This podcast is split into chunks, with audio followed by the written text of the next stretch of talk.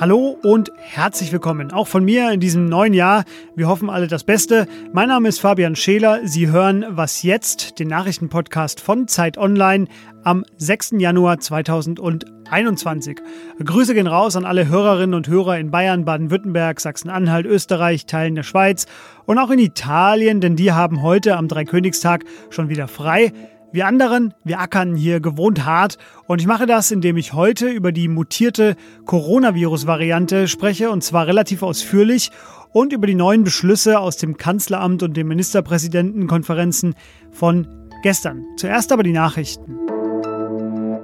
Ich bin Matthias Peer. Guten Morgen.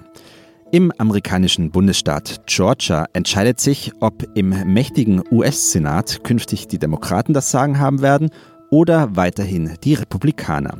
Die Stichwahl um die entscheidenden zwei Sitze ist jetzt beendet, die Auszählung aber noch nicht. Klar ist, dass es ein knappes Ergebnis wird. Nach der Auszählung von rund 90 Prozent der Stimmen lagen die Kandidaten der beiden Parteien fast gleich auf. Sollten sich die Demokraten am Ende durchsetzen, hätten sie es zusammen mit dem künftigen Präsidenten Joe Biden deutlich leichter, das Land nach ihren Vorstellungen umzugestalten. Sobald das Ergebnis feststeht, erfahren Sie das natürlich auf Zeit Online. Die EU-Arzneimittelagentur EMA entscheidet heute über eine Zulassung des Corona-Impfstoffs vom US-Hersteller Moderna. Wenn sie sich dafür ausspricht, müsste noch die EU-Kommission zustimmen. Beides gilt aber als sicher. Damit wären dann zwei Corona-Impfstoffe in der EU erlaubt, von denen man in Brüssel insgesamt 460 Millionen Dosen bestellt hat. Daneben hat die EU auch noch anderthalb Milliarden Impfdosen bei anderen Herstellern bestellt. Kritiker werfen der Kommission deshalb vor, massenhaft auf Impfstoffe gesetzt zu haben, die womöglich noch monatelang nicht einsatzbereit sind. Redaktionsschluss für diesen Podcast ist 5 Uhr.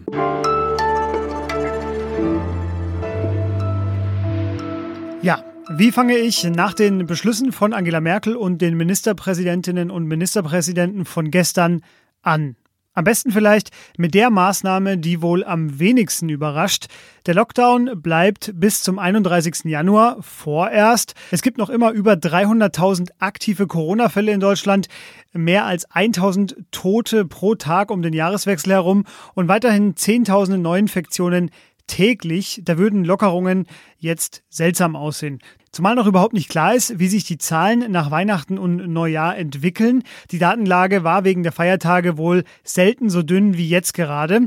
Trotzdem oder vielleicht auch gerade deshalb gibt es seit gestern neue Einschränkungen, vor allem diese beiden. Und mit maximal einer weiteren nicht im Haushalt lebenden Person nur gestatten zur Einschränkung des Bewegungsradius auf 15 Kilometer um den Wohnort herum, sofern kein triftiger Grund vorliegt. Was alles gilt und was das alles bedeutet, das erklärt mir jetzt Tillmann Steffen. Er ist Politikredakteur bei Zeit Online. Hallo Tillmann. Hallo, grüß dich. Tillmann, äh, nimm uns mit, was sind die wichtigsten Beschlüsse, die neuen Einschränkungen?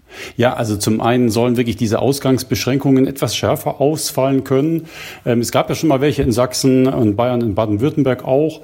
Ähm, hinzu kommt auch, dass man jetzt äh, sich nie, nur noch äh, 15 Kilometer weit, weit weg von zu Hause wegbewegen äh, können soll wenn die Inzidenzwerte eine bestimmte Schwelle überschreiten. Es gibt noch einen dritten Punkt. Ähm, private Treffen sind jetzt auch nochmal neu geregelt worden. Ähm, die Begrenzung auf fünf Menschen ist zwar weggefallen, maximal, aber man soll sich jetzt innerhalb des Haushaltes privat nur noch mit einer Person, die nicht zum Haushalt gehört, treffen können. Das hat man nochmal so präzisiert. Bisher waren immer Angehörige eines weiteren Hausstandes erlaubt. Da wurde die Schraube also nochmal ein bisschen angezogen. Ja. Ähm, die saßen jetzt heute mehrere Stunden zusammen, statt noch 90 Minuten wie vor Weihnachten. Äh, welche politischen Bedeutungen leitest du denn jetzt aus diesem Treffen ab? Also das Treffen zeigt so ein bisschen äh, den, den verzweifelten Versuch quasi, jetzt irgendwie diese Pandemie in den Griff zu kriegen. Man muss ja sehen, wir sind jetzt auf dem Niveau bei den Zahlen von etwa so Mitte November. Ne? Wir hatten im November die Schließungen, im Dezember diesen harten Lockdown, der jetzt gilt. Und die Zahlen gehen einfach nicht stark zurück. Ne? Wir sind immer noch bei dem Tagesdurchschnitt von 20.000 ungefähr. Die Spitze war am Tag von vor Heiligabend mit 31.000 ähm, Neuinfektionen gemeldeten. Äh, man versucht jetzt zwingend da ähm, irgendwie noch nach Möglichkeiten Möglichkeiten zu suchen, die Zahlen runterzukriegen. Es werden auch Betriebskantinen geschlossen, ne, wo es nicht anders geht. Ähm, und im Grunde genommen muss man irgendwie versuchen, jetzt den Hebel zu finden, ähm, der die Zahlen senkt. Das Problem ist auch, die Politik hat keine Möglichkeit mehr festzustellen, woher die Infektionen eigentlich kommen, weil die Kontaktverfolgung seit Monaten nicht mehr funktioniert. Jetzt war es ja auch nicht die erste Runde dieser Art. Wir haben ja sozusagen historisches Anwendungswissen nach diesen Runden. Mhm. Äh, sind jetzt die Empfehlungen des Bundes und der Länder, wie geht es mit denen jetzt weiter? Ja, also das, was Bund und Länder jetzt beschlossen haben, ist erstmal ein Rahmen. Das sind Leitlinien. Ähm, die wurden im Falle des Dezember-Lockdowns ziemlich straight umgesetzt, bundeseinheitlich. Aber es gab auch schon ähm, Konferenzen, wo dann am Ende jedes Land gemacht hat, was es für richtig hielt, je nachdem, wie schlimm die Lage im eigenen Land war. Es wird jetzt eine Folge von Beratungen von Kabinetten geben in den nächsten Tagen, ähm, die dann alle, also immer die Landesregierung, die zusammentreten und dann immer äh, eigene Verordnungen ähm, diskutieren, formulieren und dann auch verabschieden, in denen die ganz konkreten, in denen diese Leitlinien, die Bund und Länder beschlossen haben, dann konkret umgesetzt werden. Da können sich leichte Abweichungen ergeben, ähm, aber ich glaube, die große Linie ist klar, es gibt eine leichte Verschärfung. Man will einfach den Monat, den Januar jetzt noch abwarten. Für Schulen und Kitas gilt übrigens das, was am vergangenen Montag schon ausgearbeitet wurde. Erst im Februar öffnen diese wieder und dann auch nur Schritt für Schritt. Tillmann, danke dir für diesen Einsatz. Sehr gern.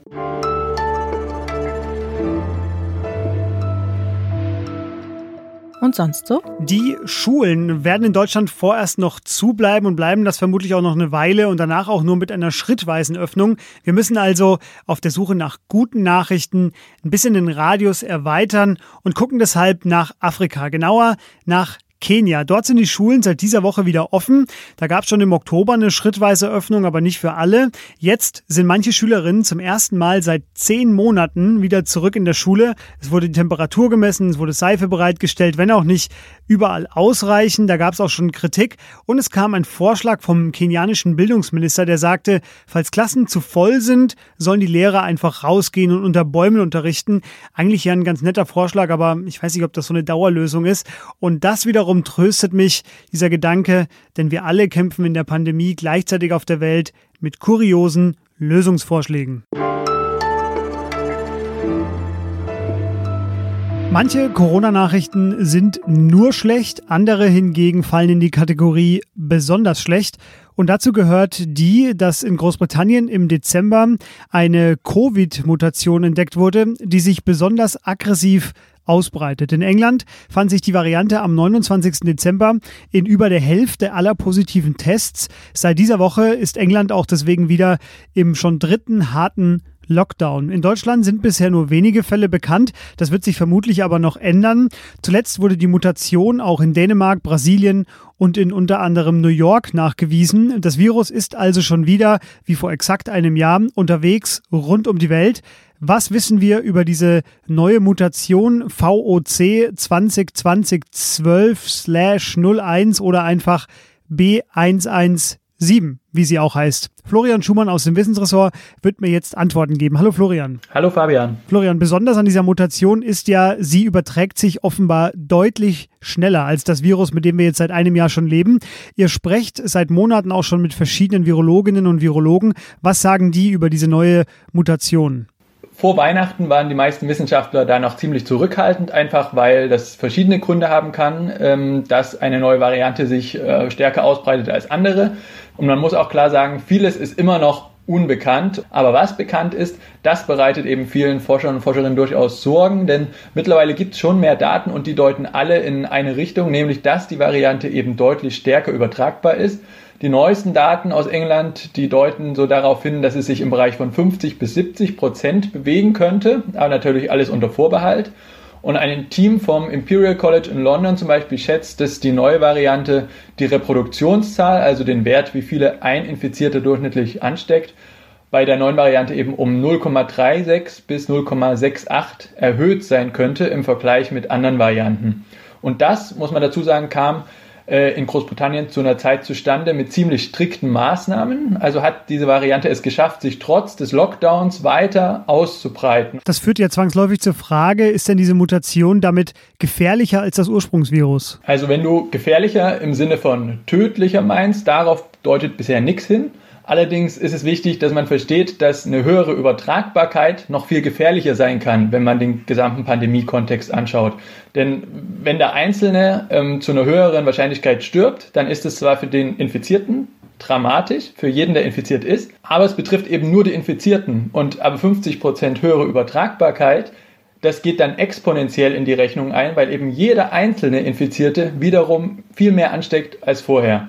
Und von denen stirbt dann zwar der gleiche Anteil wie zuvor, aber da eben wesentlich mehr Leute infiziert sind, sterben insgesamt dadurch auch deutlich mehr Menschen, als wenn das Virus nur tödlicher wäre. Das klingt so, als äh, seien die Kontaktbeschränkungen, die jetzt ja nochmal verlängert wurden, auch weiterhin eine gute Strategie. Es wird jetzt ja auch schon geimpft. Was noch könnte denn sinnvoll sein gegen diese neue Variante? es ist jetzt wichtig, Zeit zu gewinnen und eben diese großflächige Ausbreitung so lange wie möglich zu verzögern.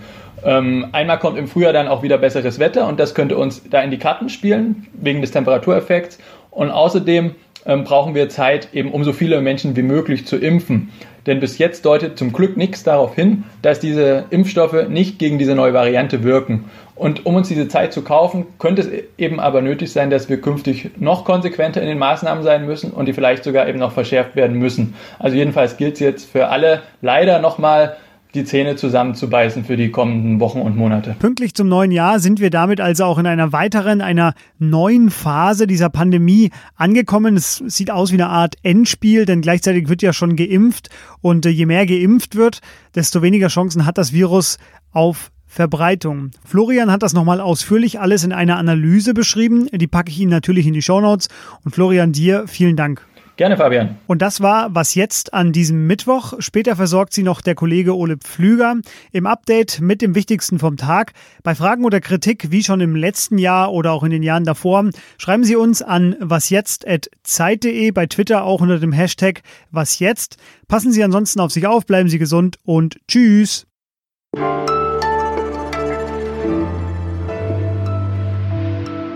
Was ich mich frage, und du darfst jetzt gerne kurz rumnörden, wie kommt man auf so einen Namen VOC 202012/01? Ja, das ist einfach die Abkürzung für ähm, Variant of Concern, also Variante, besorgniserregende Variante heißt es eigentlich, und zwar die erste im Dezember 2020.